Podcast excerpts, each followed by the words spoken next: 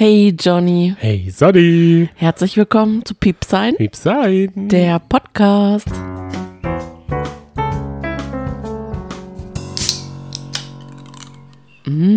So, Dille, was für ein Typ bist du eigentlich, wenn es darum geht, sich von der Party zu verabschieden? Das wollte ich dich ganz kurz fragen, damit die HörerInnen einen Teil von uns kennenlernen. Oh. Vielleicht kann es ja jemand nachvollziehen. Ich bin ganz, ganz, ganz schlecht im Gehen und im Verabschieden und zu sagen, so, ich pack's dann mal. Tschüss. Das gehe ich ungefähr mindestens, ich würde mal sagen, 35 Mal in meinem Kopf vorher durch und sag mir, jetzt stehst du auf. Nein, scheiße, ich kann nicht. Ich glaube, das geht jedem so, oder? Also schreibt uns gerne mal, wie kann man am besten von der Party gehen? Oder sollten Leute wie wir, die dieses Problem im Kopf haben, den polnischen machen? Einfach gehen und nichts sagen. Nee, ich rede ja nicht nur von Partys. Weil bei Partys, bei größeren Partys kannst du ja einfach gehen. Aber ich rede jetzt zum Beispiel, heute war ich eben picknicken mit Freundinnen auf einem Geburtstag. Und da fiel es mir so schwer aufzustehen und zu gehen. Und ich bin ungefähr anderthalb Stunden länger geblieben, als ich eigentlich bleiben wollte. Und das macht's halt dann irgendwie im Abgang nicht so schön, weil man vor anderthalb Stunden dann viel lieber gegangen wäre und dann wäre es perfekt gewesen. Und das geht mir aber auch bei, bei Kaffeeklatsch, auch wenn man nur beispielsweise zu dritt ist oder so, fällt es mir einfach irrsinnig schwer. Vielleicht hat da ja jemand einen Tipp. Aber das ist jetzt eigentlich, wenn jetzt jemand neu zuschaltet, dann denkt der sich, hä, wo bin ich denn jetzt hier gelandet? Bin ich jetzt hier bei der Selbsthilfegruppe Johnny und Sonny? Nein, danke, das brauche ich nicht. Bisschen schon. Also ihr seid eigentlich gekommen für Trash. Ja, und wir geben euch auch die volle Ladung Trash, Trash, Ja. Trash. Auf jeden Fall. In unserer Wochenschau besprechen wir, was wir die Woche über geschaut haben. Dieses Mal ist es, wie ich mich selber gerne zitiere, picke, packe voll. Bevor wir zu unseren Themen Club der guten Laune, Kampf der Reality Stars und Couple Challenge kommen, in genau der Reihenfolge, quatschen wir jetzt noch so ein bisschen, was uns die Woche beschäftigt hat, beziehungsweise was wir gesehen haben. Ja. Und ich, also, und wir können auch noch ein bisschen Ausblick machen. Am Samstag ist der ESC. Wie, was für ein großer Fan bist du? Bist du so jemand wie ich von der Bundesliga, der wirklich jedes Spiel versucht zu schauen, jeden Oh Podcast Johnny, ganz hören, ehrlich, so musst du diesen Podcast gar nicht machen. Du kennst mich doch. Du musst doch jetzt nicht, du tust dann, du stellst dann immer gekünstelte Fragen. Was für ein Typ bist du? Du kennst mich doch. Weil man muss wissen, wenn man uns nicht kennt, wir sind ein Pärchen. Wir sind ein ausgelutschtes Pärchen über 30. Nee, aber ich, ich bin ja Der der, Pep ich, ist raus. Sag, sag doch, sag's ehrlich. ich bin der, ich bin der neugierige Zuhörer, der die Fragen an dich Seit stellt, wann? die, die, die, die an dich hätte. Du bist ein riesen ESC-Fan. Also, sag's doch mir- gleich. Aber das bedeutet nicht, dass du schon Wochen vorher im ESC-Fieber bist. Du bist erst Manchmal. am, am Samstag um 20 Uhr, wenn Barbara Schöneberger sich vollregnen lässt. Erst dann kommt bei dir, dann merkt man, oh, in der Jury sitzt schon wieder Max Giesinger. Bedeutet das was Gutes oder was Schlechtes für Nein. die Jury? Das bedeutet auf jeden Fall, dass er da am Roten Baum oder wo das ist, da in der äh, St. Pauli singen darf. Ich habe sehr gute Jahre. Da bin ich super top vorbereitet. Da kenne ich sogar die Aufstellung und habe die hab eine eigene Spotify Playlist erstellt. Dann man muss ja sagen, da ist Spotify manchmal hinterher, aber dieses Jahr nicht. Es gibt jetzt alle Songs vom ESC als Karaoke Version zum Mitsingen. Also du kannst parallel einfach den Text laufen lassen und mitsingen. Das finde ich schon mal perfekt. Du Heute musst zum die Beispiel. Songs aber erstmal dafür kennen. Ja, klar. Heute, Ja, ich bin, ich bin top informiert. okay. Heute ist Dienstag, wir nehmen ja immer Dienstag auf, ist das erste Halbfinale vom ESC. Ja. Zu 21.15 Uhr. Klar, bringt jetzt uns nix, beziehungsweise euch Hörern bringt das jetzt nix. Ihr habt es jetzt verpasst oder könnt es nochmal nachschauen. Viel Spaß. Ich bin der größte Peter Urban-Fan. Das muss man einfach mal sagen. Du ich bist auch feature einer auch seiner wenigen Instagram-Follower. Genau, ich feature ihn auch auf Instagram und zwar bin ich jemand, den ihr fast vielleicht überall in seinen Postings findet, weil ich immer kommentiere. Weil ich denke mir, der hat das letzte Mal, als ich geguckt habe, vielleicht so roundabout 500 Follower. Also deutlich mehr als wir. Und da denke ich mir, da freut sich bestimmt. Ein Idol, auf den gucken wir Ein halt bisschen, hoch. ja, ist schon so ein kleiner, kleines Idol. Er ist für mich der deutsche Bob Ross. Ich finde, mit seiner Stimme fühle ich mich zu Hause, fühle ich mich geborgen, fühle ich mich wohlig. Da kann ich einschlafen. Ja, da bin ich, da bin ich Mensch, da will ich sein. Und ich freue mich schon so sehr, wenn er den ESC am Samstag moderiert. Dazu machen wir aber auch ein kurzes Stückchen in unserer nächsten Wochenschau. Was heißt ein kurzes Stückchen? Eine lange Strecke. Ich würde sagen, wir machen ESC-Special. I doubt it. Das müssen wir nochmal ausdiskutieren. Vielleicht kommt eine Überraschungsfolge, lasst euch überraschen. Okay, dann komme ich zu meinem Instagram-Star der Woche. Ja. Der hat es geschafft, innerhalb einer Woche sich zu einem Trash-Kandidat zu machen, selber, und zwar Finn Kliman. Der hat es wirklich geschafft, sich vom Gutmensch und Masken und so Wohltäter und faire Produkte und Selfmade und seinem Klimansland und Freund der Promis und Viva Con Aqua äh, Testimonial zu einem Trash-Kandidaten, den man bald im Dschungel sehen kann, weil er kein Geld mehr hat. Okay. Er hat es geschafft. Was ist passiert?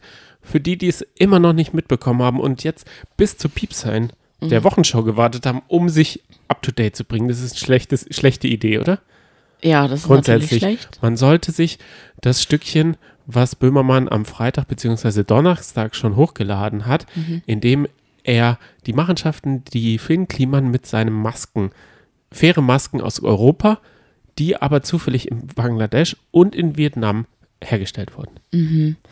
Das hat er aufgedeckt und daraus eine ganze Sendung gemacht. Mm, Ich weiß nicht, ich finde, es ist jetzt schwierig darüber zu sprechen, weil es gibt zwei Bewegungen. Es gibt einmal die Bewegung, die das Ganze feiert, die sich jetzt einfach Popcorn macht und vor Instagram setzt und vor Twitter und einfach mal guckt, einfach mal durch alle Hate-Kommentare scrollt und sich so freut, dass die Krise auch geil ist, weil das hat leider, also das muss man auch sagen, also wer das nicht geguckt hat, mh, Jan Böhmermann hat auch einige Chat-Protokolle von Finn Kliman Sprachnachrichten. und genau alles Mögliche veröffentlicht und da sagt er eben auch, Krise kann auch geil sein, weil er sich er eben auch daran Krise. bereichern kann. Jetzt hat er die geile Krise. Genau. Jedenfalls gibt es die eine Fraktion, die sich freut und so ein bisschen schadenfroh ist. Und es gibt aber auch die andere Fraktion, denn es gibt auch, ah jeder erwartet auf einmal von Prominenten, dass sie sich dazu äußern sollen, Stellung nehmen und so weiter und so fort. Da ist man ja auch ganz gespannt, war man ja jetzt auf die Fest- und Flauschig-Folge zum Beispiel. Wird darüber geredet, wie wird sich jetzt Olli Schulz verhalten, was ist mit dem Boot und so weiter und so fort. Aber da ist muss das man auch ein sagen, faires Boot eigentlich? ja, genau.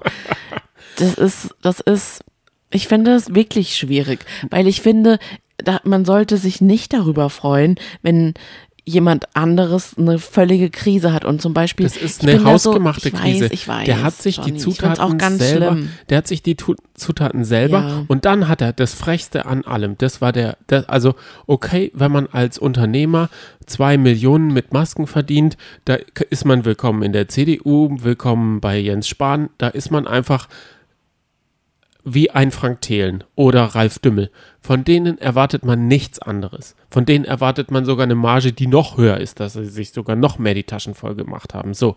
Aber er hat bewusst die, sein Image genutzt und gesagt, diese Masken sind fair und aus Europa. Ich will nicht, dass in Portugal Leute keine Arbeit haben.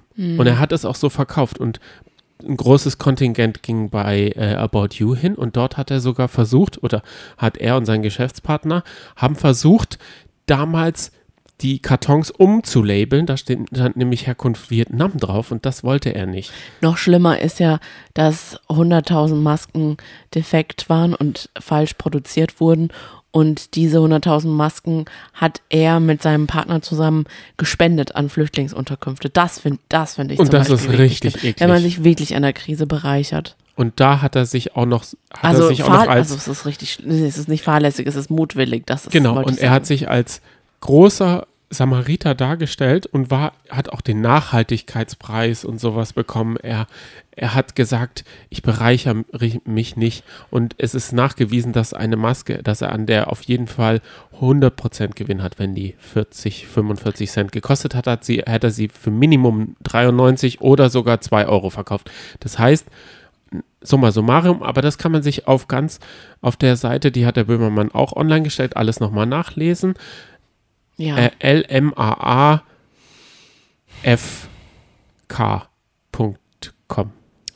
Ja, aber Johnny, ganz ehrlich, und deswegen, das gefällt mir nicht so gut, dass wir jetzt darüber sprechen und dem Ganzen eine Plattform geben, weil ich finde, diese Dynamik ist manchmal richtig ungesund. Und dann auch aktuell mit Cancel Culture und so weiter. Es ist, ich glaube, dass Finn Kliman eine Person ist, die wirklich gute Chancen hat, aufrichtig vielleicht doch alles gerade zu biegen, indem er sich, indem er vielleicht, ich habe wirklich die Hoffnung, dass er das irgendwie wieder gerade biegt, im Nein. Sinne von, dass er jetzt einfach ehrlich ist und sich richtig aufrichtig entschuldigt und er es in, die ha in der Hand hat, dass er nicht einfach gestrichen wird aus dem Ganzen. Und ich finde, man sollte sich nicht, was, also was hat man, was ist man für ein armer Schlucker, wenn man sich an dem Untergang anderer so sehr belustigt und erfreut, Nee, weil nee, das nee, bin ich überhaupt nicht. Das finde ich nicht gut. Finn Kliman sitzt auf einem so moralisch hohem Ross. Und wir, die denken, dass wir jetzt vegane Hackalternativen essen wollen und sagen, okay, wir unterstützen Masken, die in Europa produziert sind. Der, der spielt mit den Erwartungen, die wir an die Gesellschaft haben, dass wir sagen, wir wollen nachhaltig. Aber wie ist es bei anderen Produkten, dass man zum Beispiel, wenn man bei Zara die Schuhe reinschmeißt in diesen Nachhaltigkarton, dass die dann sofort geschreddert werden oder bei Adidas. Das ist mir schon ein bisschen klar, weil die machen das so wie Greenwashing. Für die ist das Greenwashing. Aber sein ganzes Leben oder sein ganzes Konzept beruht darauf, dass er integer und nachhaltig, also dass er so lebt, wie man sich das vorstellt. Dann ist er so nahbar, dann hat er diese YouTube, dann hat er das Klimansland, ist so fetzig und hat so viele Ideen und gar kein Geld. Er bereichert sich auch an nichts und im Endeffekt bereichert er sich ja doch. Und das ist halt moralisch, finde ich, so verwerflich, wenn man. Und wir haben die Masken, das ist es halt. Du, wir haben die gekauft, beziehungsweise du. Und du hast es mir auch noch gesagt. Aus Europa. Und er hat auch ex, also das waren es waren einfach, die hat, der hat auch teilweise an Flüchtlingsunterkünfte seine Masken verkauft und auch riesen Profit damit gemacht. Einfach riesen Profit. Er hat die genommen und einfach aus Bangkok direkt baff dahin verkauft. Wer jetzt vielleicht auch sich jetzt nicht so festbeißen will wie so ein kleiner Wadenbeißer, der könnte sich, um auf andere Laune zu kommen, mal die erste Staffel von Last One Laughing anschauen. Denn das ist gerade, was wir so abends machen, wenn wir so runterkommen wollen und einfach was Unbeschwertes schauen wollen. Dann gucken wir uns gerade diese Staffel an. Wir sind gerade bei Folge 5 und es ist, ich finde, es ist die beste Staffel. Wir haben Mona jetzt Lisa, drei, mein Mona Genau, Lisa. wir haben drei Staffeln gesehen. Das ist die erste Staffel, unter anderem mit Anke Engelke, Teddy, Thorsten Sträter, Max, Giermann, Rick Cavanian, Pipapo, Mirko, genau, Caroline Kebekus ja, und vielen, die raus sind. Vika Boning. Barbara Schöneberger und so weiter. Richtig. Es ist richtig herrlich und vor allem, das ist einfach Kurt. nur ein Tipp. Ich weiß, dass es Kurt Krömer stimmt. Es ist überhaupt kein Geheimtipp, das ist ja ganz klar. Aber es ist einfach mal ein Tipp, vielleicht einfach nochmal die erste Staffel zu schauen, denn man vergisst einfach eh. Man hat diese ganzen Gags vergessen und kann genauso drüber lachen und weiß, dass es einfach gut ist. Es ist auch genauso ein Tipp wie mein Servicehinweis. Hä? Was ist mit Duell um die Welt? Haben wir das auch geschaut? Ja, klar haben wir das geschaut. Oh mein Gott, es ist so schönes Wetter. Wir sitzen hier das erste Mal, ich sitze das erste Mal in kurzer Hose. Wir haben die Tür weit auf, man hört die Vög- Vögel zwitschern, es ist Viertel vor neun und es fühlt sich einfach an wie Sommer. Das heißt, der See kann unsicher gemacht werden. Ab morgen. Wir lieben Duell um die Welt. Sim Riccardo Simonetti war auf Grönland und musste dort Wasserski fahren. Dann hatten wir Kevin Großkreuz in Las Vegas, hat sich von einer Oma, die mega schick war, ich fand die richtig cool, hat er sich mit einem Pfeil, ähm, Wilhelm Telt.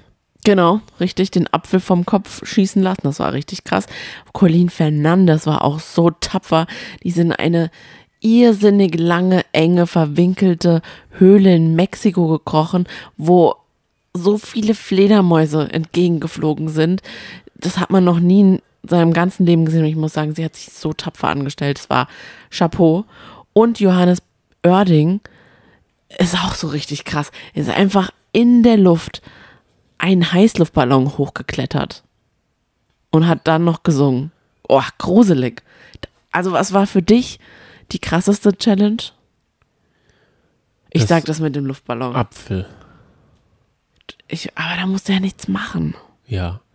Was du aber machen musst, ist nicht zucken und das Vertrauen haben, dass die dir den Pfeil nicht in den Kopf schießt. Und sie Ja. hat das noch nie bei jemand anders gemacht. Und beim ersten Schuss ist es auch daneben gegangen, Ja, ich weiß. weil jemand vom Team gegen Stativ gekommen ist. Und sagen wir mal, das war Storytelling, dann haben sie es gut gemacht. Aber wenn es echt war und da jemand mit, mit der Kamera in seinem Schlurigkeit beim Schwenken oder so dagegen gekommen ist, Aber dann bist du wenigstens mit einem riesengroßen Primbamborium gestorben, würde ich mir dann sagen. Dann, dann, dann wird man nie vergessen, weißt du, dann wird man auch bei Galileo immer gezeigt bei den ähm, 100 du machst schlimmsten also Todesfällen.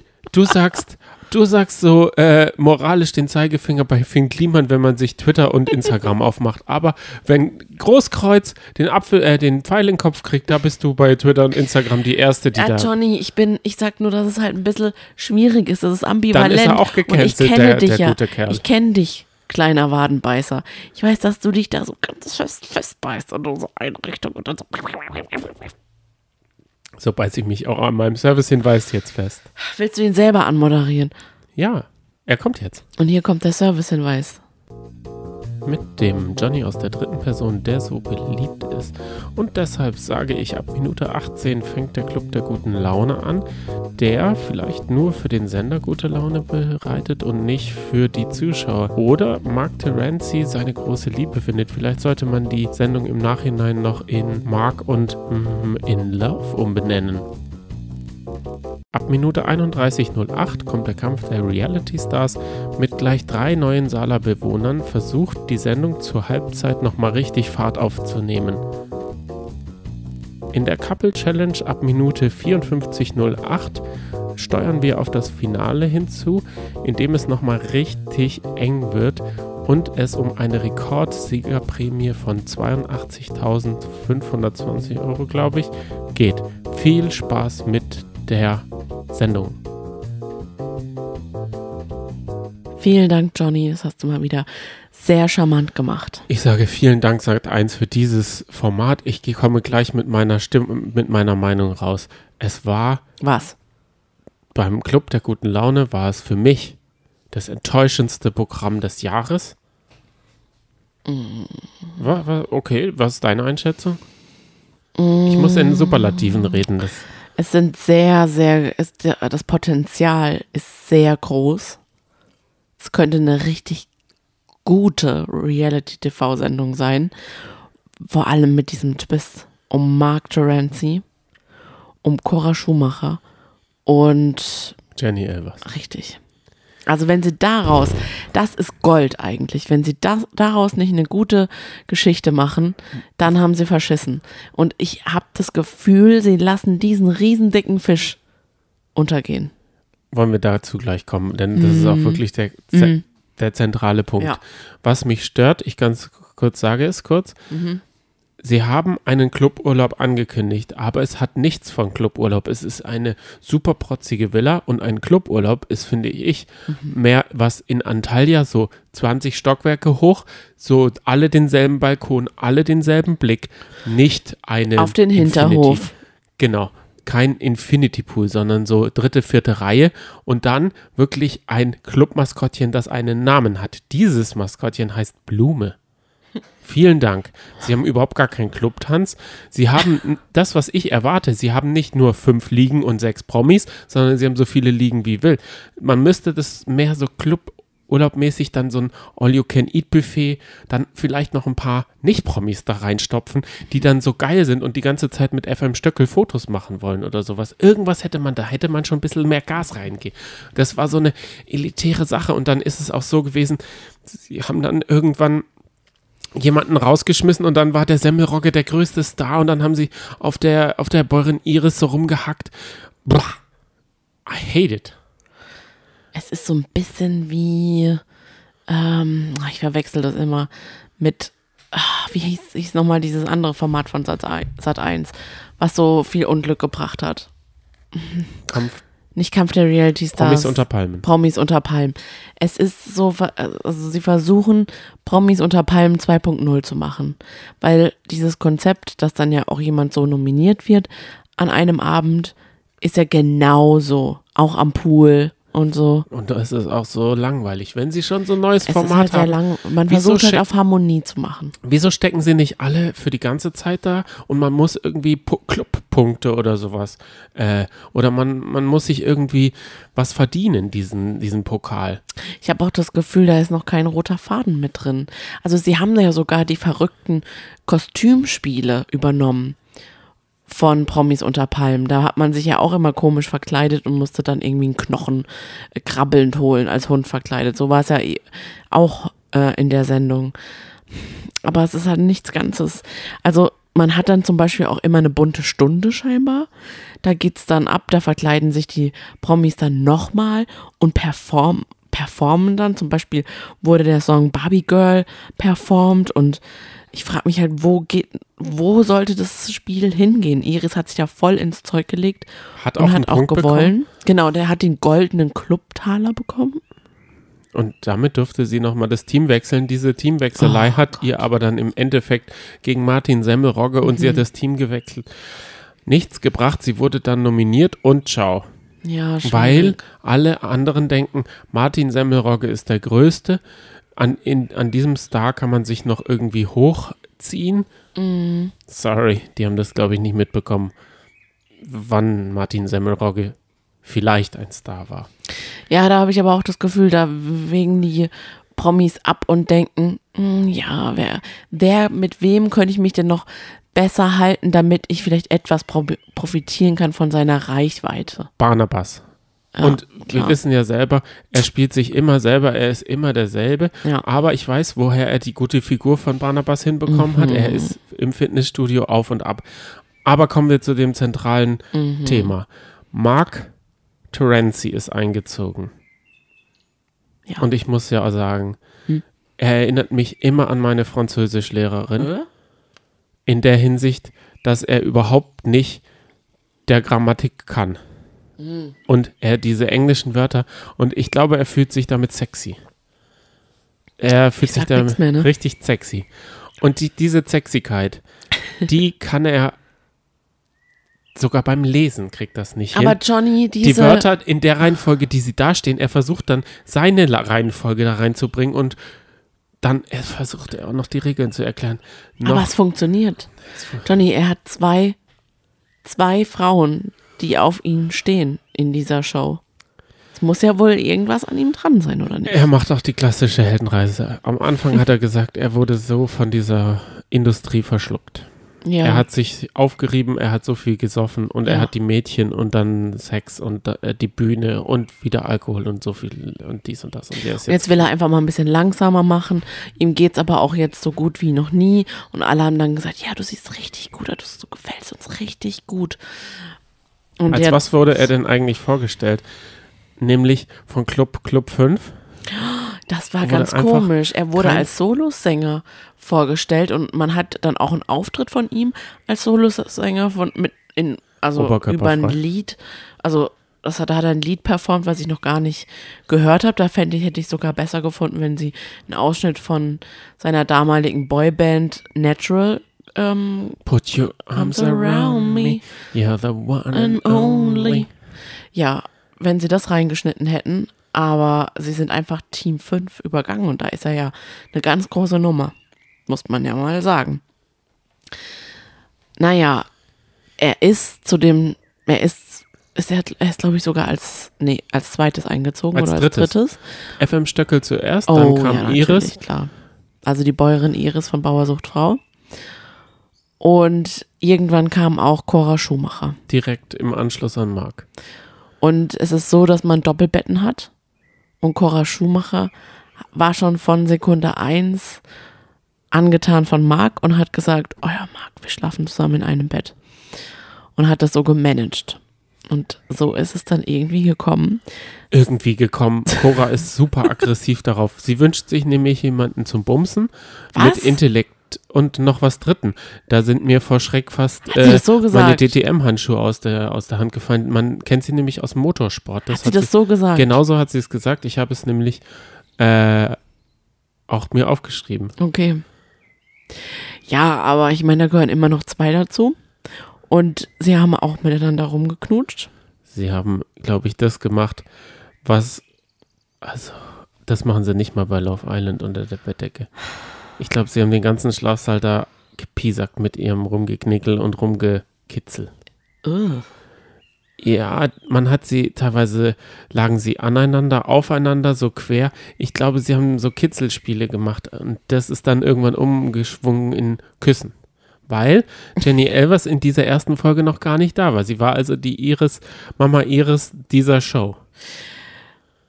Das Beste war aber der Morgen danach. Nach dieser Nacht hat Marc mit ihr gesprochen und da hat man gemerkt, beide wollen was ganz anderes. Marc hat dann angefangen mit, ja, you know, ich möchte das nicht so, ich will nur Friends. Will nicht so flirty-murdy sein. Und das natürlich, oh. dann haben sie sich darauf geeinigt, dass sie es langsam angehen. Also sie, er für ihn war das einfach quasi eine, du, da was da gestern gelaufen ist, das machen wir nicht nochmal. Am liebsten würde ich es löschen, Nummer. Und für sie war das eine, okay, es soll was Ernstes sein, es soll jetzt nicht so, so eine Sache für eine Nacht sein. Wir lassen es von mir aus langsam angehen. Und vor der Kamera ist es ja auch sehr schwierig. Also sie macht sich, glaube ich, Hoffnungen. Es war, für sie ist es nicht angekommen, der Korb. Ich finde das super. Oh, schlimm. Cora hatte ihr House of Love, was wir nicht gesehen haben und wo wir auch nichts verpasst haben. Aber ich werfe den ganzen Bachelor- und Bachelorette-Kandidaten ja immer dieses Nicht-Liebe vor. Ja. Aber Tara im Dschungelcamp, die hat sich so in diese Liebesgeschichte mit Philipp rein äh, verliebt. Ja. Und jetzt Cora. Ich finde es super. Die müssen da ja auch innerhalb von ein, zwei Tagen Nägel mit Köpfen machen, weil wenn sie Pech ist so haben, fliegen sie schlimm. raus. Und das fand ich schon gut. Also Tara hat super gemacht. In, in der Retroperspektive, wenn man auf die Staffel zurückkommt, denkt man, also auf das Dschungelcamp, denkt man an die Push-Up-Unterhose oder denkt man an Tara, die sich den Zahn ausschlägt Oh. und die dann suchen muss? Und dieses Liebesdrama, das sie da inszeniert hat. Und an was werden wir jetzt denken? An Cora. Denn sie hat es genau richtig gemacht. Sie wäre sogar beim Kampf der Reality Stars richtig gewesen, denn sie will Sendezeit. Das Schlimme ist ja sogar, dann hatten wir ja noch so ein ganz emotionales und intimes Gespräch mit Theresia und Cora am Pool. Als hätte man es gescriptet. Richtig. Es ist nicht gescriptet, da bin ich mir ganz sicher. Weil Theresia hat ja angefangen und hat geweint und hat gesagt, oh Gott, diese Erwartungen, die an mich gestellt sind. Ich habe Sorge, nicht genug zu sein und habe da total Probleme und struggle da total mit mir und bin so unsicher. Und ach, es war, es war ein sehr, ja, ein sehr, sehr emotionales ähm, Gespräch. Und dann hat Cora auch ausgepackt und hat gesagt, ja, du, mir geht's ja genauso. Ich wurde auch in jungen Jahren, mit 16, glaube ich, ist sie mit Ralf Schumacher zusammengekommen, in diese Medienwelt geschmissen. Und das war für sie auch ganz, ganz schlimm, weil alle immer sagen, sie sei die Frau von Schumacher. Und was hat sie überhaupt getan? Aber für sie hat das eigentlich so viel Schlechtes gebracht. Sie musste sich viel mehr beweisen. Und jetzt, sagt sie, ich zitiere, jetzt bin ich dran. Jetzt nehme ich mir genau das, was für mich in dem Moment gut ist, wie zum Beispiel Marc. Und da dachte ich mir, oh nein, nein, nein, nein. Aber auf Das der anderen es. Seite mit einer, äh, wie alt ist denn ähm, Theresia? Oh, ich glaube Mitte, Mitte 20. 20. Ja. Wirkt aber, wenn man sie so sieht in ihrer wirkt die wie Mitte 40. Ja. Und dann finde ich halt so ganz komisch, wer redet so die ganze Zeit mit seinem Kuscheltier und das als Markendingsbums, das erinnert mich schon ein bisschen an Berkusmark. Und der hat mich damals schon richtig mit seinem Affen da im Dschungelcamp, hat er mich richtig angeödet. Aber und Bert? Kusmark ist niemand, der irgendetwas vermarktet. Das war nicht geplant. Aber wann? Das ist echt. Und auch Theresia, da kann man von ihr halten, was man möchte. Sie hat schon eine nervige Art und eine sehr überdrehte Art. Also, uff. und auch wie sie, sie hat ja so gerne die Briefe und alles Mögliche vorgelesen und das dann alles so theatralisch geschauspielert. Aber trotzdem macht sie das irgendwie auf eine liebevolle und liebenswerte Art. Also sie hat, für mich hat sie was Liebenswertes. Also, wenn ihr die Sendung nicht gesehen habt, die, erst, sie- habt die erste Folge, es reicht, den Trailer anzuschauen. Und ich finde auch, es war das Format, wo wir am meisten nebenher gemacht haben. Das stimmt. Also, ob wir da dranbleiben. Also wir hingen irgendwie an unseren Handys. Ja. Leider, leider. Parallel lief, glaube ich, Champions League und äh, Twitter. Ja. Es war ein bisschen. Vielleicht war es eine schlechte erste Folge. Ich freue mich drauf, wenn Jenny Elvers dann einzieht. Das tut sie ja in der nächsten Folge. Und dann kracht es. Also ich wünsche mir Liebesdrama. Da bin ich leider ganz egoistisch. Beim nächsten Format, über das wir reden, ist kein Liebesdrama. Halbzeit beim Kampf der Reality Stars. Ja, ja. Und neu dabei sind Larissa von GNTM, die unsympathische. Daran, also ich habe mich an sie erinnert, aber hatte nicht im Kopf, dass sie irgendwie unsympathisch rüberkam, weil sie hat das ja auch so erklärt, dass sie da nicht so gut weggekommen ist, dass viele schlechten, schlechte Seiten von ihr gezeigt wurden.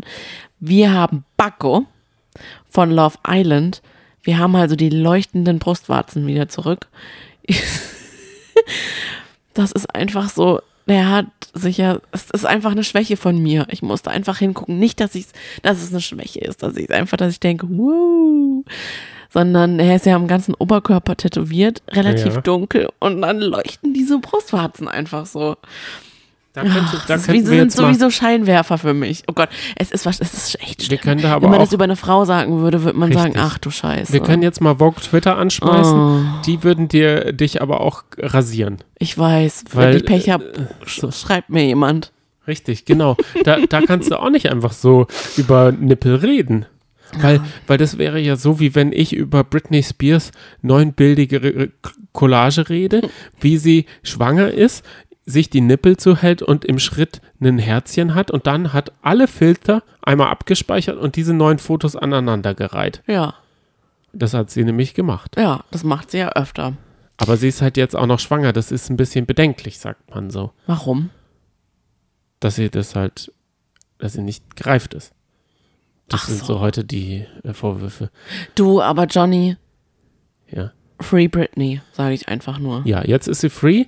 Wer auch free ist, und das verstehe ich zum Beispiel nicht, wieso die Stars dort immer an den Strand latschen und denken, Desiree Nick steigt gleich aus dem Boot.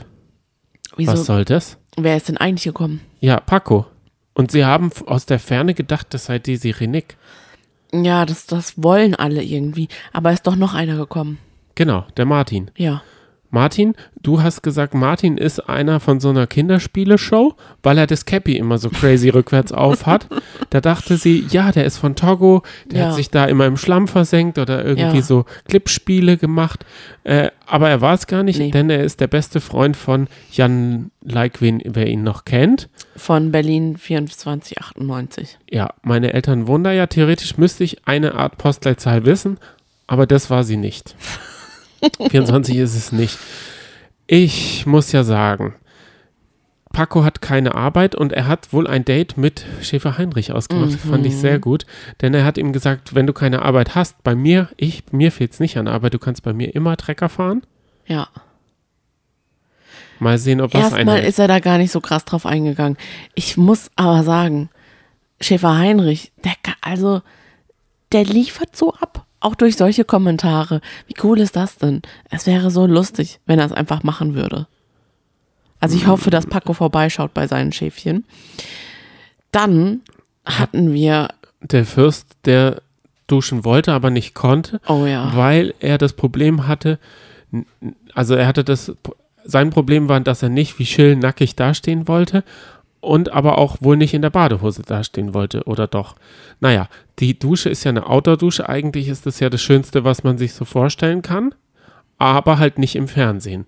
Und dann hat er seine Zwillinge und den Schäfer dazu überredet, ihm einen Teppich hinzuhalten, aber es war so ein schwerer Strickteppich und die Arme der Leute waren nicht so lang, beziehungsweise der Teppich war nicht lang genug, als dass man ihn hätte nicht gesehen.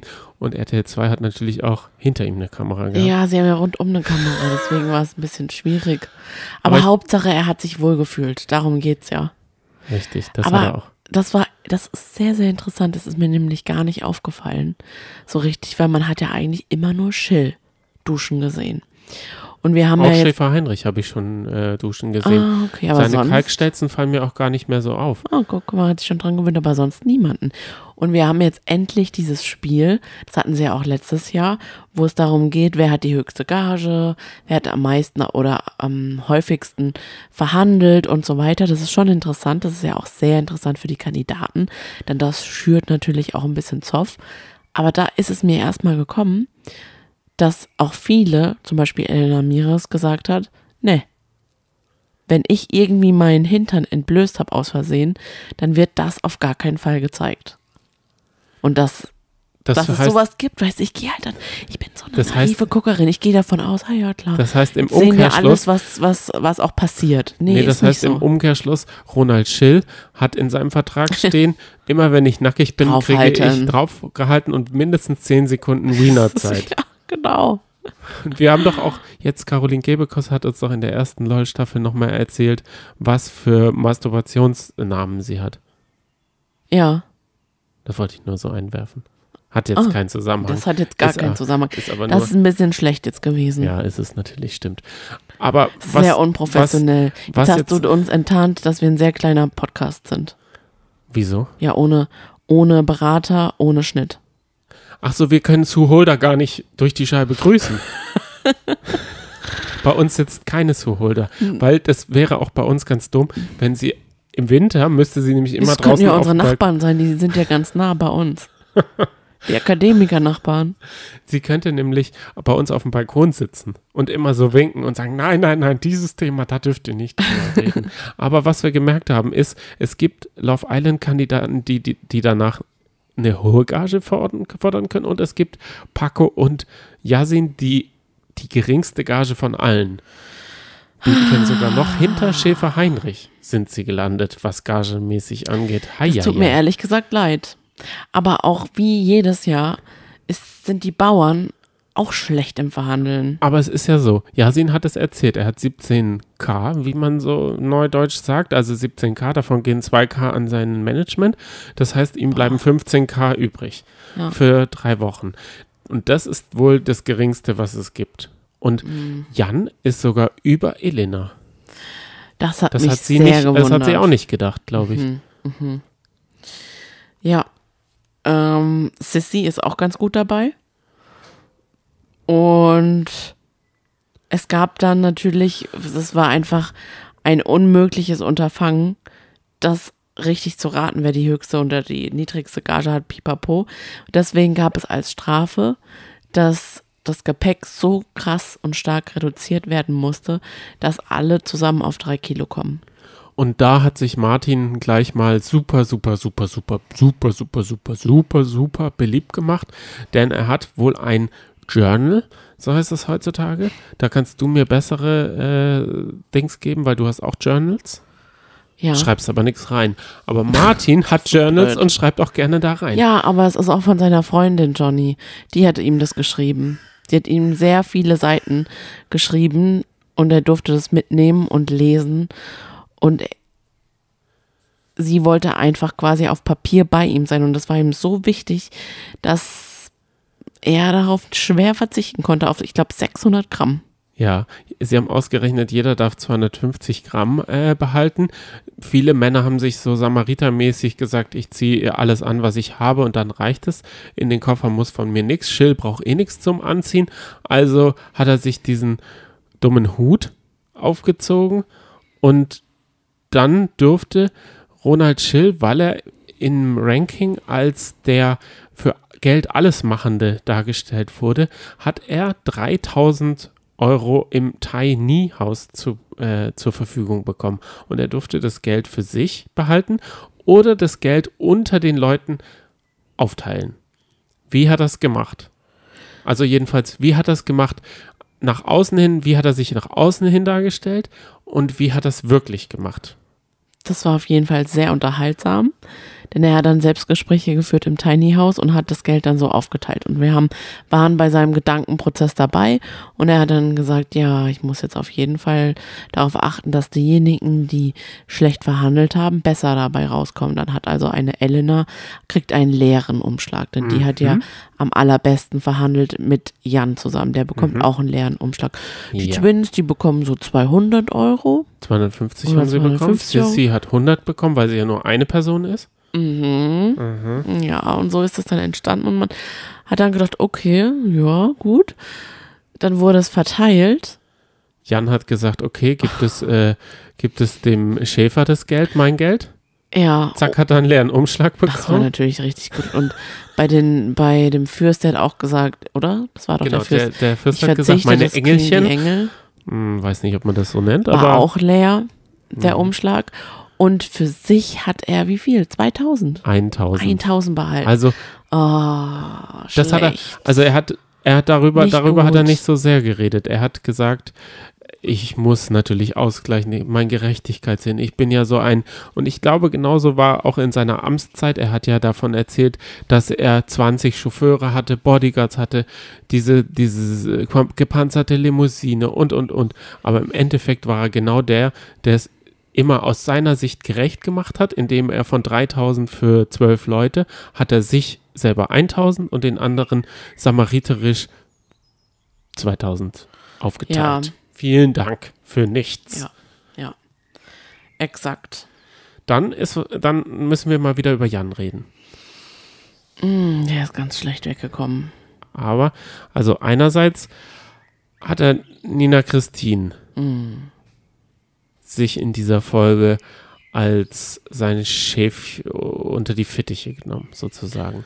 Er hat gesagt, sie muss das Safe-Spiel gewinnen. Oh Gott, ja, sie hatten eine Unterredung, die beiden, weil er ja immer auf Nina Christine los ist und sie immer so runtergemacht hat und dann hat sie halt rausgestellt, dass es sie wirklich sehr verletzt hat, was er gesagt hat und dass die Worte hängen geblieben sind, dass sie einfach auserzählt ist hat sie bitterlich geweint. Und dann wollte er es quasi wieder gut machen, aber nicht selbstlos wieder gut machen, sondern er hatte halt dann den Plan, ja, und dann, dann schleime ich mich in ihre Gunst wieder ein, indem ich ihr helfe, sich zu safen. Und er hat es eben, also man hatte, es war ein Sandspiel, jeder hatte seinen Behälter, da, da stand sein Name drauf. Und das Ziel war, dass die Behälter, die als erstes voller Sand waren, die waren nicht gesaved. Richtig? Genau, die sind rausgeflogen und mussten auf die lange Bank. Also der, der als, als letztes seinen Behälter voller Sand hatte, ist äh, der safe Kandidat gewesen. Und wir haben ja schon mal darüber gesprochen, dass Jan schon ein sehr charismatischer Typ ist, der die Leute irgendwie auf seine Seite ziehen kann. Das hat auch, auch, Ronald Schill richtig gut analysiert und hat es ihm ja auch so gesagt. Und so hat es sich dann auch ereignet, dass er die Gruppe für sich gewinnen konnte, sodass die auch für Nina Christine gearbeitet haben sozusagen. Und beziehungsweise, dass man sich darauf geeinigt hat, die Twins einfach zu schwächen und da eben den Sandbehälter als erstes zu füllen. Was ziemlich ungerecht ist, weil die Twins wir haben es ja jetzt schon letzte Woche darüber gehabt, dass sie unbedingt auch Twins heißen wollen, deswegen nenne ich sie auch so. Haben, wir wissen aber auch ihre echten Namen nicht. Nee, ich weiß, ich mich bemühe nicht, ich bemühe mich nicht mal. Haben ja nichts, gar nichts gemacht. Das muss man doch auch wirklich sagen, sie sind auch sehr nette, nette ähm, junge Frauen. Und danach, nach dem Spiel, kam es eben zu dem Streit, ähm, weil die Twins gesagt haben, was haben wir denn getan? Ich, wir verstehen das überhaupt gar nicht. Was, das ist doch total unfair gewesen. Und ja, Jan wurde dann ziemlich laut direkt und auch hat sie auch angegriffen. Die hatten ja, das fand ich auch ganz komisch. Die hatten zwei, die hatten zwei Paar Schuhe sich geteilt. Also jeder hatte einen Schuh an des andere, der anderen, sodass sie zwei unterschiedliche Paar Schuhe hatten. Und da hat die anderen gesagt, irgendwie, ich weiß es, ich habe es leider nicht ganz so mitbekommen, was der Satz war, aber ihr seid ja gar nicht richtig gleich oder gar keine richtigen Twins, wenn ihr so, so rumlauft und zwei unterschiedliche Paar Schuhe habt. Und dann hat er sie halt noch so richtig, ach, es war einfach in, es ist irgendwie hat sich so hochgeschaukelt und es wurde rumgeschrien und er ist halt da sehr zerschmetternd und niederschmetternd. Ähm, so dass Yasin dann gesagt hat, ey, das geht ja so nicht, ich muss, ich, es ist wirklich ungerecht jetzt gerade, warum man jetzt auf die Twins einhackt und hat sich dann auch für die beiden eingesetzt. Ähm, ich sag jetzt auch mal wieder was, mhm. falls ihr meine Stimme schon vermisst habt. Ich saß da einfach nur und habe versucht, das nochmal zu rekapitulieren. Ich weiß auf jeden Fall nicht, warum also sie haben gesagt, machen wir den Behälter der Twins als erstes fertig, mm. weil die nicht im Team Nina Christine sind. Mm. Denn die haben gesagt, wir machen Nina Christine voll. So, dann haben, ich meine, im Endeffekt ist es ein Spiel, bei dem nur einer gewinnen kann. Und dieser eine ist auf jeden Fall der, der entweder durchfällt oder man eine Strategie hat. Und da habe ich, ich habe es einfach absolut nicht verstanden, warum er auch Bauer Heinrich dann als charakterlos und, und, und gesehen hat und ihm dann alles vorgeworfen hat und ihm sogar verboten hat, seinen Sand, wo er will, reinzumachen. Ja. Im Endeffekt ist es doch einfach scheißegal. Ach, das war ganz, ganz fürchterlich. Wie wenn Bauer Heinrich über den Ausgang des Spiels da entscheiden kann. Das wäre doch egal gewesen, ob er dem jetzt das äh, bisschen Sand da zugelassen hätte oder eben nicht. Das war nur sein Ego-Ding und er wollte sich halt wieder mal so als Samariter darstellen, mhm. der da Nina Christine zur Rettung und neuen Sendezeit ver, ver, äh, verleitet. Und das hat er irgendwie, da ist er zu verbissen. Und auch nochmal zurückkommt. Letzte Woche haben wir ja darüber geredet, ge gegeben, dass Tessa ihm gesagt hat, dass er mal jemanden gewirkt hat. Mhm. Wir haben uns das Video ja angeschaut. Mhm.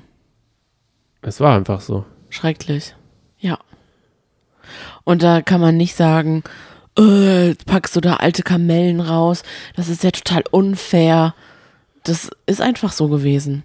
Und er hat es ja auch in dieser kurzen Staffel bisher auch schon immer bewiesen, dass er sehr aufbrausend ist und mhm. nie gerecht. Auch nicht zu Yasin. Also Aber nicht körperlich außer dieser Schubser genau, Yasin gegenüber. Aber er ist halt verbal sehr aufbrausend. Genau, und das ist, wenn man äh, verbal unterlegen ist oder verbal jemand ist wie Nina Christine, die eh struggelt in ihrem Leben, die vielleicht irgendwann nicht eine Ausbildung gemacht hat, sondern irgendwann da hängen geblieben ist, wo sie jetzt ist und nicht wie Kadalot das noch ein bisschen mit Augenzwinkern sieht und die im Leben steht, mhm. sondern die darauf angewiesen ist, stattzufinden, dann ist es natürlich für die doppelt und dreifach verletzend, dass sie keinen USP hat. Sie hat halt auch keinen Herbert. Sie hat, was hat Nina Christine aus, aus unserer Unterhaltungssicht? Ich finde, sie tut mir auch super leid. Sie ist voll die Liebe. Ich genau, aber sie tut mir total leid, dass sie da mitmachen will und dann denkt, also sie ist, sie ist jetzt niemand, der mir hängen bleiben wird und ich werde sie in fünf Jahren leider wieder und dann werde ich die letzten vier Jahre auch nicht mitbekommen. Ja, haben. aber mir tut sie nicht in dem Sinne leid, mir tut sie nur leid, dass sie für sich selber wählt, dass es wohl das Optimalste ist, in so Sendungen zu sein. Weil sie ist Richtig. ja, ich finde, sie ist so normal, sie hat Richtig. das gar nicht nötig. Es ist eigentlich total schön zu sehen, dass sie so ähm, unauffällig ist und mit gar nichts Schlechtem auffällt, sondern eher positiv. Man denkt, ach, das ist aber echt, ich glaube, das ist ein richtig lieber Mensch. Und dann ist es doch eigentlich total schön. Aber klar, ich hasse dieses Wort, aber nicht polarisierende Leute, so eine wäre ich, glaube ich, auch, die gehen halt nicht. In, ja, aber Schäfer Heinrich. Oder halt so richtig herzergreifende, süße, richtig mega liebenswertige, putzige Menschen, die wie Bauer Heinrich einfach da so seine Schiene fährt, beispielsweise in Schafen denkt und dann auch, er putzt ja auch die ganze Zeit die Sala und dann hat er auch ganz alleine so vor sich hergewerkelt und dann kam Jan zum Beispiel auch zu ihm und hat gesagt, also Heinrich, von dir hätte ich mir echt mehr Einsatz gewünscht. Also so viel, wie ich für dich getan habe, wie ich mich dafür eingesetzt habe das fand ich auch so ganz schlimm. Und dann sagte halt Heinrich so, ja, weißt du, das ist halt auch echt wirklich schwer. Ja, ich weiß, Heinrich, das kannst du halt nicht so, ne? Es fällt dir halt auch schwer. Ja, ja, ja. Ja. Und so versucht er halt immer so Ein seine, Treppchen. seine, ja, seine Strippen zu ziehen. Und sein Freund, in Anführungszeichen Martin, lag er dann auch auf der Sonnenliege mit ihm und hat dann zu Jan gesagt, nach dieser, nach diesem Streit, du bist so manipulativ, aber das weißt du ja selber. Und dann ist er so ausgerastet, Jan, und hat gesagt, ey, laber nicht nochmal so eine Scheiße, sonst erlebst du sowas von, halt dich da komplett raus. Und dann haben die sich so krass gestritten, dass dann Jan auch so richtig unter, der, unter die Gürtellinie gegangen ist und gesagt hat, ah ja, du bist immer noch genauso schlecht wie damals, genauso ein schlechter, untalentierter Schauspieler. Also das ist, boah, Das sind wahre Worte, das aber das gilt für beide. Ich meine, das Format ist jetzt nicht dafür bekannt, dass es talentierte Schauspieler hervorbringt. Mhm. Genau, klar, ist nichts Neues an sich. Ja, an sich, stimmt. Ich, ich muss aber sagen, wehe dem, der dann irgendwann, es ist ja auch ein Til Schweiger aus Marienhof oder unter uns, wo ist der rausgepoppt? Der hat ja und auch, War das Lindenstraße? oder Lindenstraße auch, ähm, George Clooney hat ja Emergency Room gemacht. Also der ist ja auch irgendwann äh, groß geworden. Mhm. Ja, aber ich fand es dann total eklig, wie Jan dann nach diesem Vorfall mit den Twins dann so alle Leute abgeklappert hat und dann bei Sissy gelandet ist. Sissy mochte ich eigentlich total, weiß man ja, haben wir schon drüber geredet, aber ich weiß nicht, in dieser Sendung mag ich sie nicht so sehr. Also sie ist ja dann auch rausgeflogen. Und für uns Zuschauer muss ich sagen, ist es jetzt kein Verlust. Sie hat, sie hat sich Ja. sie hat ihn versucht zu verteidigen oder beziehungsweise sie versteht Jan und sagt, er hat das Herz am rechten Fleck. Vielleicht hat er auf eine gewisse Art und Weise das Herz am rechten Fleck, wenn man ihn so kennenlernt. Wir kennen ja nur eine Facette. Aber oh, ich weiß nicht, ich hätte, das, hätte mir da eher gewünscht, dass sie da mehr Position ergreift, beziehungsweise irgendwie das, sich mehr für die Schwächeren einsetzt. Aber Jan hat, äh, glaube ich, eingesehen, dass er da zu laut getrommelt hat. Er hat dann auch nicht versucht, im äh, Nacht der Nacht des Gongs da ähm, versucht, sich zu retten, indem er dem Fürsten die Münze gibt, sondern er hat äh, fleißig ausgeteilt. Und zwar hat er, Jan hat Yasin die Münze gegeben, weil er ihm einen Denkzettel verpassen wollte. Und da hätte er den, den Fürsten wenigstens noch auf Gleichstand, äh, auf, auf Augenhöhe ziehen Mhm. können.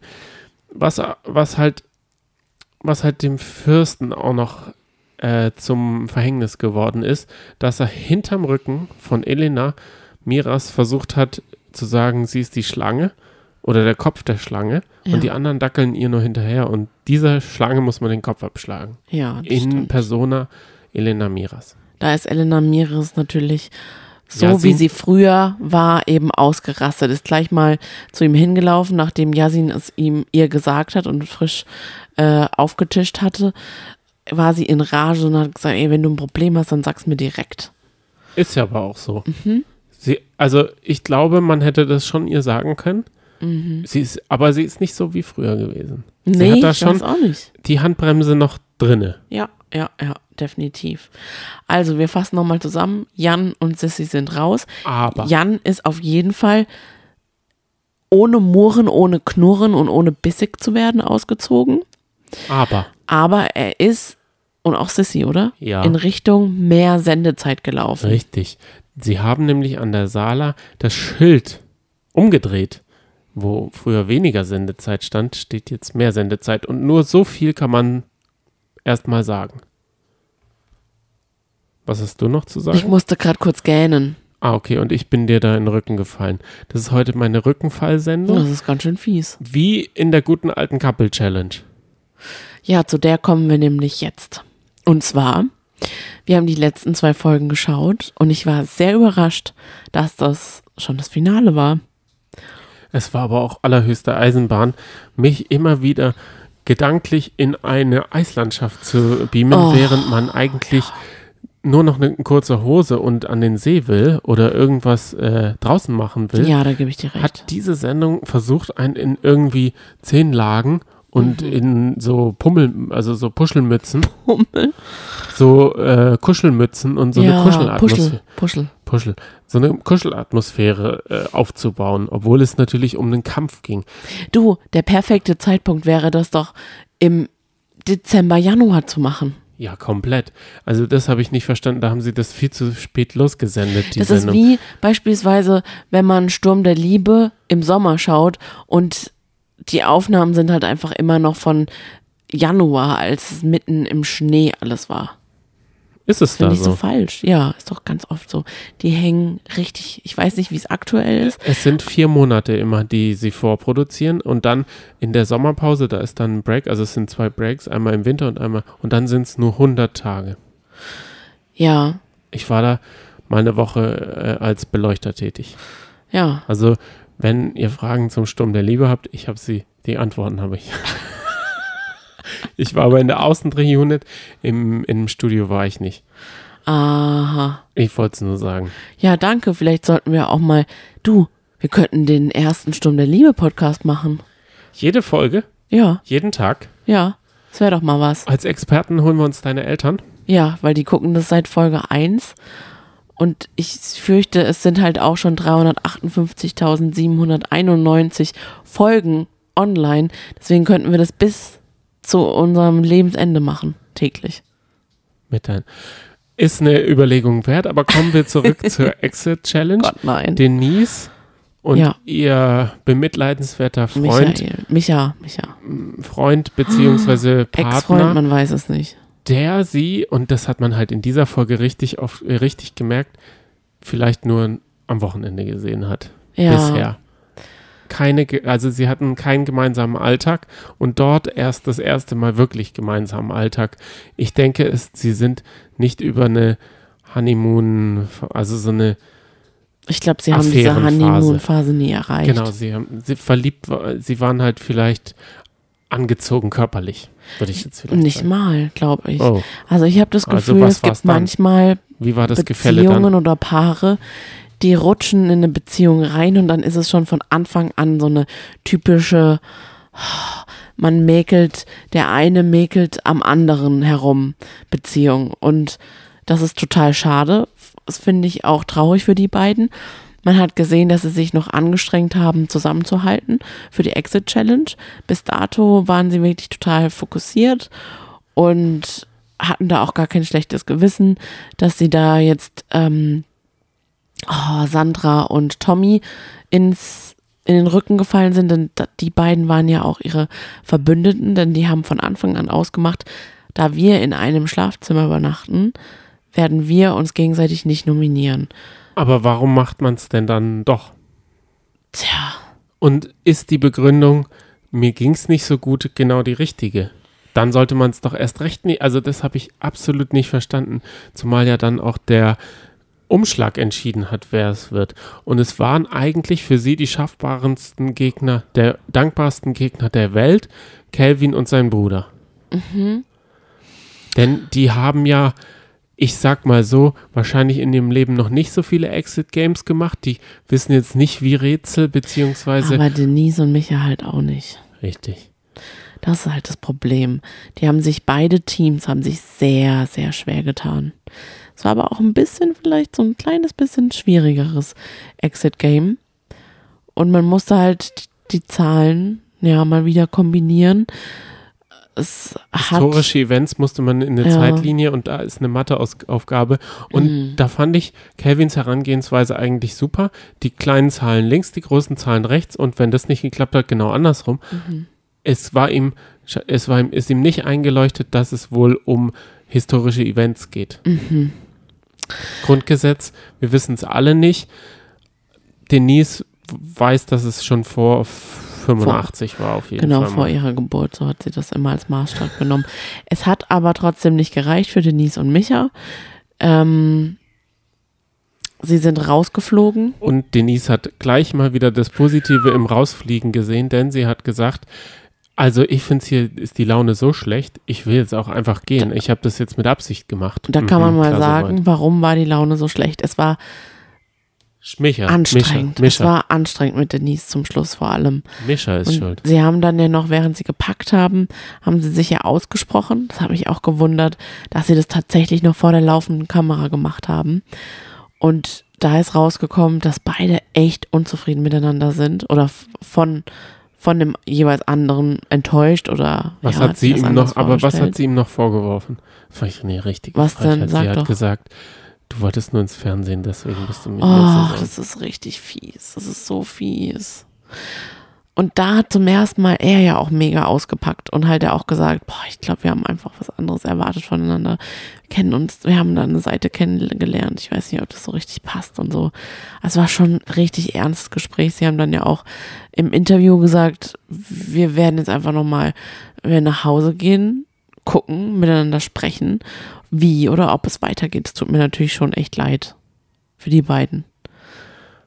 Ich kann aber an Mischas Stelle nur sagen, es gibt viel bessere Frauen, die nicht auf einem rumhacken, obwohl er nichts falsch macht. Also schon ich, ich erinnere mich Ja. symbolisch an diese Stelle, wo er von diesem Kaffee-Tabasco-Kakao-Zeugs gekotzt hat, wie und anstatt dass sie sich gegenseitig hat sie so egoistisch und also ja. total verletzend auch immer wieder ihn runtergemacht, Mhm. anstatt dass sie sich gegenseitig irgendwie unter die Arme gegriffen haben und gesagt haben, jetzt komm, wir sind ein Paar, wir machen das zusammen. Mhm. Aber es ist jetzt, ist glaube ich kein Format, wo man danach gestärkt als Beziehung rauskommt, weil es ist ja auch schon, die zwei sind ja auch raus, rausgeflogen, ja, klar. Aber es kommt weil doch sie die drauf Beziehung an. geendet haben. Also ich, es kommt auch drauf an. Ich fand zum Beispiel, ich kann jetzt gerade gar nicht genau sagen, wie lang Sandra und Tommy zusammen sind. Äh, Das zwei hat, Jahre. das hat Calvin jetzt auch nochmal versucht aufzudröseln. Oh ja, ja, Denn da gab stimmt. es ja nochmal ein Stell dich ein Sp- Rumspielchen auf einer gewissen Party. Mhm. Er schweigt und genießt, hat aber immer wieder versucht nachzufühlen, wann sie jetzt, also wann war der Zeitpunkt, dass sie ein Paar war. Mhm. Dann war Lockdown. Er war in Frankreich. Sie hat aus ihrer Sicht, wir wissen ja seine Geschichte nicht, sie hat gesagt, es war Schluss, Beziehungspause. Jeder hat sich in seinem Umfeld, also Das finde ich aber auch übrigens richtig krass. Dass es, aber da, da sind die bestimmt nicht alleine, dass es Paare gibt, die sagen, ganz ehrlich, wenn wir uns jetzt nicht sehen können durch den Lockdown, dann hat jetzt gerade ganz ehrlich de facto eine Beziehung gar keinen Sinn. Und dann, wenn man sich dann so einigt und sagt, ja, stimmt, okay, dann heftig. Und da wollte ich nämlich sagen, ich, ich weiß nicht, die sind vielleicht zwei Jahre zusammen, wirken aber viel gefestigter. Und ich glaube, die gehen da mit einer Stärke und auch noch einer Le- einer Leichtigkeit raus, weil die sind, hatten da beide schon die gleichen Einstellungen und ähm, Vorstellungen von einer Challenge zum Beispiel. Die haben das eigentlich ganz gut gemeistert zusammen. meinst du nicht auch, dass er jetzt noch nicht die Gespräche mit Calvin mitbekommen hat? Ach, ich glaube, da steht er trotzdem drüber. Meinst du? Ja, ich glaube, da gibt's, mm, ich glaube, da gibt's nicht so eine große Welle. Aber wir können ja mal dranbleiben. Wir können die beiden mal beobachten, obwohl die beiden nicht so richtig für mich jetzt interessante sind. Menschen sind, wo ich dranbleiben will. Die sind auch leider, ich, mich interessieren sie nicht und ich finde sie auch nicht so sympathisch. Nee. Muss ich einfach sagen. die haben für mich sind die interessieren die sich zu sehr für sich selbst, als dass Ja. mich die, also dass die was ausmachen. Ich weiß in einem in zwei Monaten weiß ich schon nicht mehr, wie die beiden Und ein heißen. bisschen genervt hat mich das auch mit dem Keks zerbröseln. Ne? So mit dem Keks zerbröseln. Als Metapher für Sex. Das, ach, das, ging mir auch auf den Senkel die ganze Zeit, diese Sexerei. Was den KandidatInnen auf den Senkel ging, war die nächtliche Schnitzeljagd. Dabei fand ich das eigentlich das Coolste, was man machen kann, weil sie dürfen ja eh nicht so wirklich raus, außer das Essen da holen. Mhm. Da verlaufen die sich und man muss ja auch sagen, das sind ja auch deswegen wurden die letzten Staffeln auf dieser Insel da, Halbinsel, in, im, äh, in irgendeinem so Baggersee da gedreht, weil da die Paare sich nicht verlaufen konnten und ins Wasser fallen tun sie auch nicht. Mhm. Deswegen, dort musste man sie ja regelrecht wegsperren, dass sie sich da nicht äh, im Eis verlaufen. Und das war was Cooles. Also bildlich sah das richtig schick aus. Ja, die wurden ja nachts geweckt und mussten dann die Schnitzeljagd antreten. Und dann gab es ja noch mal ein Halbfinale-Spiel, in dem sich ja dann der Bauer mit seiner Antonia. genau ähm, rauskatapultiert haben. Die sind nicht mehr weitergekommen. Und dann war es ein sehr, sehr knappes Kopf-an-Kopf-Rennen zwischen den beiden Brüdern, Calvin und Marvin und Sandra und Tommy. Also Es war wirklich sehr spannend. Die sind, mussten auch alle beispielsweise eine Eiswand hochklettern und rüberspringen oder sich dann wieder abseilen. Das hat schon allein lange gedauert. Und dann hing es eigentlich daran, dass Sandra nicht aus ihren Eisschuhen rausgekommen ist. Wenn sie da smooth rausgegangen wäre, wenn sie das geschafft hätte, hätte sie, hätten sie bestimmt gewonnen. Weil es war so die entscheidende Sekunde. Das waren vielleicht ein, zwei Sekunden, die das ausgemacht haben. In dem nächtlichen Spiel haben sie nochmal 30.000 Eu- Euro dazu gewonnen. Ah ja, stimmt. Sie hatten nämlich vorher nur 52.250 und somit hatten sie eine Gewinnsumme von zwei Ta- 82.250 Mhm. und das war bisher auch die Rekordsumme und es wurde dunkel, als dieses finale Spiel äh, gemacht wurde Mhm. und die haben wirklich also sind da wirklich an ihre Grenzen gegangen und da fand ich dieses Feuerwerk, das Wow. macht ja mal mega Sinn, das dort zu machen. Das Ja, sieht ja mal toll so geil aus aus. mit dem Wald. Also diese Drohne, wie das dann auf einmal erleuchtet wurde, durch, da kam es jetzt nicht so auf das Feuerwerk drauf an, Ja. sondern mehr auf die, diesen Effekt, den das Feuer hatte, diese Erleuchtung da, dieser Lichtung. Oh Ja. mein Gott, sah das geil aus. Die Location war sowieso super. Das ist keine Frage. Die Sendung an sich, wie bewertest du sie? Wie viel, also wie viel Piepsein-Punkte gibst du ihr von 1 bis 10, wenn 10 super, super, wuper, duper gut ist? Fünf. Ja. Ich auch. Ich bin da nicht ganz so leidenschaftlich bei der Couple Challenge dabei. Ich will auf jeden Fall wieder reinschauen, weil es mich einfach interessiert. Und es ist ja schon einiges passiert. Wir hatten ja beispielsweise auch eine Trennung in Ja. dieser Staffel. Also unterhaltsam ist es schon, aber irgendwie, ja, packt es mich dann nicht ganz so wie andere Formate. Aber es ist dennoch, ich würde sagen, es ist ein nettes, solides Format. Es ist auf jeden Fall bis jetzt besser als Club der guten Laune. Da erhoffe ich mir wirklich noch mehr Pep. Bin gespannt, wenn ich übrigens Pep sage, dann denke ich mir, ich rede wie eine- meine Mutter oder so. Weil wer sagt heutzutage schon Pep? Aber das ist ein anderes Thema. Ich würde Die Einfach Wochenschau jetzt- beenden. Ja, genau, einen schönen, schönen Tag wünschen. Eine schöne Woche. Mhm. Einen schönen Eurovision Song Contest für die, die es vorher hören. Für Also die, die es nachher hören. Deutschland hat natürlich nicht Grandios. gewonnen. Grandios. Also was die Bühne, das wollte ich eigentlich vorhin noch sagen, die Bühne ist wohl kaputt. Sie Mhm. müssen auf ein Element, den, den Helix oder so ähnlich, müssen sie verzichten. Ich bin jetzt mal gespannt. Oh. Irgendwas kriegen sie nicht hin. Das ist ja in Turin. Und Mhm. also die öffentlich-rechtlichen Radiosender, die machen schon Werben, äh, Werben, also trommeln schon ganz schön die Werbetrommel. Also da werden die, Ja. das Lied wird rauf und runter gespielt. Du, Dann ich habe heute auch Lena Satellite gehört. ja, vielleicht wollen sie da unterbewusst Ja. nochmal uns äh, Aufpushen. aufputschen, putschen, Putschen, dass ja. wir äh, Samstag uns wie am Lagerfeuer ab 21 Uhr. Also ich werde es tun. Ihr werdet mich vom Fernseher finden. Wenn ihr niemanden habt zum Gucken, schreibt uns gerne. Wir sind da für euch. Bis nächste Woche. Ja. Wir hören uns dann wieder mit dem Kampf der Reality Stars, Temptation Island und Club der guten Laune und Ja. es könnte Ex on the Beach losgehen. Irgendwie sowas ist auch noch. Wir Vielleicht lassen uns einfach mal überraschen. Und dann lassen wir uns noch überraschen und den ESC natürlich. Bis dahin, könnt ihr uns sehr gerne ein Sternchen hinterlassen auf Spotify, wenn ihr dazu Lust habt. Sandt an- Also wenn ihr so richtig Lust habt, dann gerne fünf. Wenn ihr eher sagt, habe ich nicht so große Lust, dann geht rüber zu iTunes und gebt uns da eine weitere schlechte Bewertung. Denn ich muss sagen, Apple, Freunde, sind nicht unsere Freunde. Das muss man ganz klar sagen. Die Spotify-Leute, die sind so, ja, die sind so unsere Wellenlänge. Du machst das jetzt nicht besser. das ist so du das wie, so das ist halt so nee, wie, es, du darfst es nicht so sagen. wie, Jetzt guck mal, wir sind, aber man Der Gap halt, wird immer größer. wir sind halt auch keine Apple-Produkte. Richtig, wir Produkt nutzen kein User und das merken die Apple-Leute, dass wir einfach, Richtig. wir reden halt nicht so wie sie. Genau, deswegen ja. kommt es auch nicht an und deswegen, ja. Ja, vielleicht ist unser Cover nicht weiß genug, so wie die ganzen Apple-Produkte, und nicht teuer genug. Wir müssten es eigentlich teurer machen. Wir bleiben jetzt erstmal bei keine Werbung. Ciao, tschüss. Ciao, ciao.